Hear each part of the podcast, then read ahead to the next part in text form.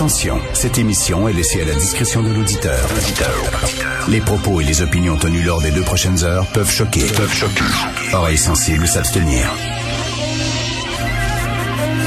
Richard Martineau. Martino. Un animateur pas comme les autres. Richard Martineau. Cube Radio. Bon mardi tout le monde, j'espère que vous avez profité de votre week-end de trois jours. Moi, dimanche, faisait tellement beau, quelle journée absolument magnifique. Alors je disais, Fiston, qu'est-ce que tu veux faire aujourd'hui? C'est toi qui décides. Fiston aime les animaux, fait que Fiston a dit, j'aimerais aller au parc safari. OK, saute dans le char, on va au parc safari avec son ami. On arrive au parc safari, il y avait pas mal de monde. Devant le parc safari, il y a des statues en forme d'un animal. OK, en forme d'éléphant. Et tout ça, là, c'est écrit sur des grosses pancartes à côté des statues. C'est écrit dans les deux langues parce que le parc safari est à Hemingford, tout près de la frontière américaine. Beaucoup d'Américains qui allaient au parc safari lorsque la frontière est ouverte. Bref, c'est sur le chemin Roxham.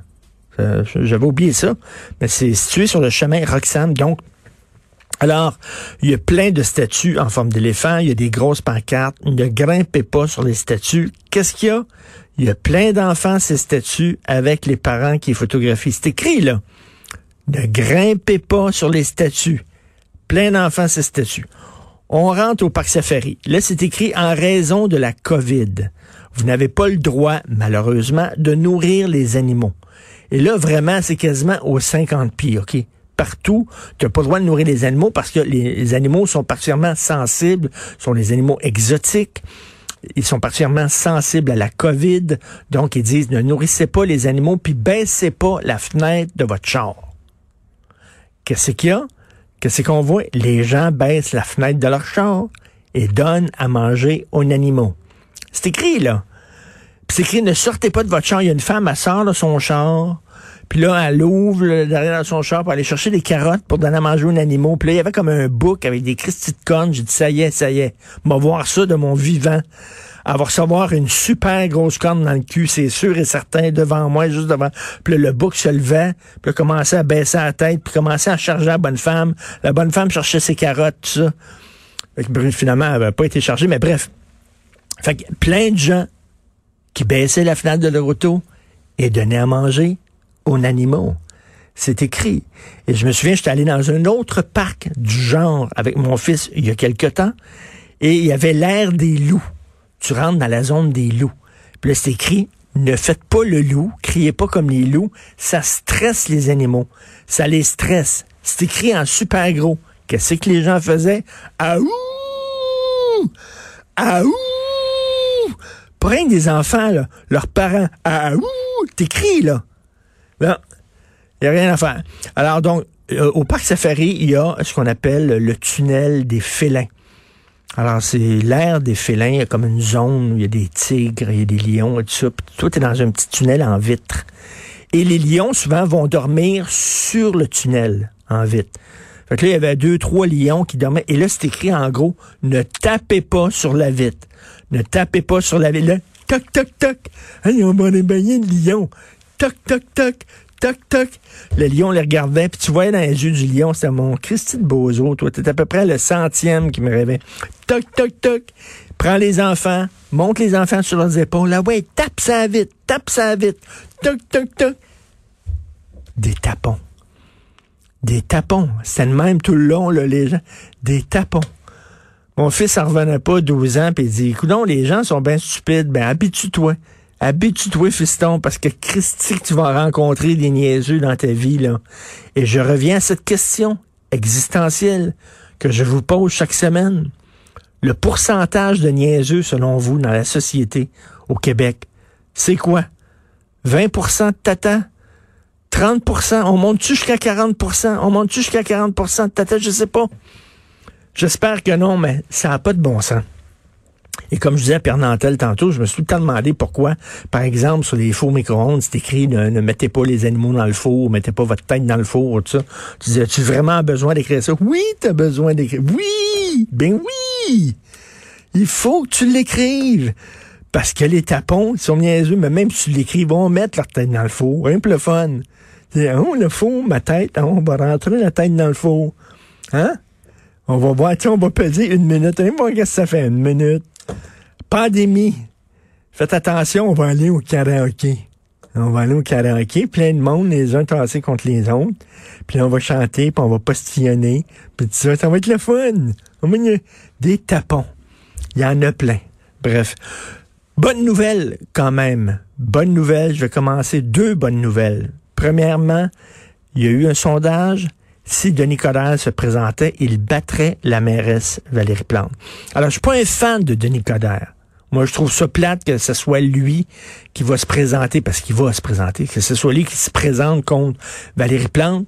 Je trouve ça un peu plate. Je trouve c'est comme Back to the Future, retournant en arrière. Il a eu son moment, Denis Coderre, puis il l'a raté. Il a perdu les élections. Pourquoi? Parce qu'il a menti pour la course de Formule, Formule 1 électrique. Il voulait pas dire combien d'argent ça avait coûté, combien d'argent on avait dépensé, on avait perdu dans cette aventure-là, qui était une aventure, c'était évident que ça allait se planter. Et il disait, j'ai pas les chiffres, j'ai pas les chiffres. C'est pas vrai, il les avait. Ils avaient les chiffres, ils voulaient pas les sortir. Finalement, c'est sorti, les chiffres sont sortis avant les élections. Les gens y en ont voulu en disant tu nous as menti, on n'aime pas ça. Donc on s'est débarrassé de lui. Mais bref, ça a l'air que Denis Coderre va revenir. Je pense pas qu'il y a d'autres personnes qui vont vouloir euh, avoir le poste de maire de Montréal. Donc il risque de gagner. Mais moi je m'en fous. On va vous dire là, je m'en fous. Il présenterait un caniche contre Valérie Plante, je voterai pour le caniche. Ça peut pas être pire. Je voterai pour le caniche. Je vous le dis, là, anything but Valérie. Puis heureusement, il y a de plus en plus de restaurateurs, de commerçants qui sont écœurés, qui montent aux barricades contre cette mairesse-là qui est en train de détruire la ville. Est-ce que je fais du militantisme ici? Est-ce que je profite de mon micro pour faire du militantisme? You bet. Mais hein, pourquoi? Parce que j'adore cette ville-là et cette ville-là est en train de crever la bouche ouverte. Donc, bonne nouvelle. Alors, euh, ça se peut qu'elle perde les prochaines élections. Et autre bonne nouvelle, le Parti conservateur qui monte au Québec. Vous avez vu le sondage aujourd'hui dans le journal de Montréal. Ils montent, ils sont pas encore en première position.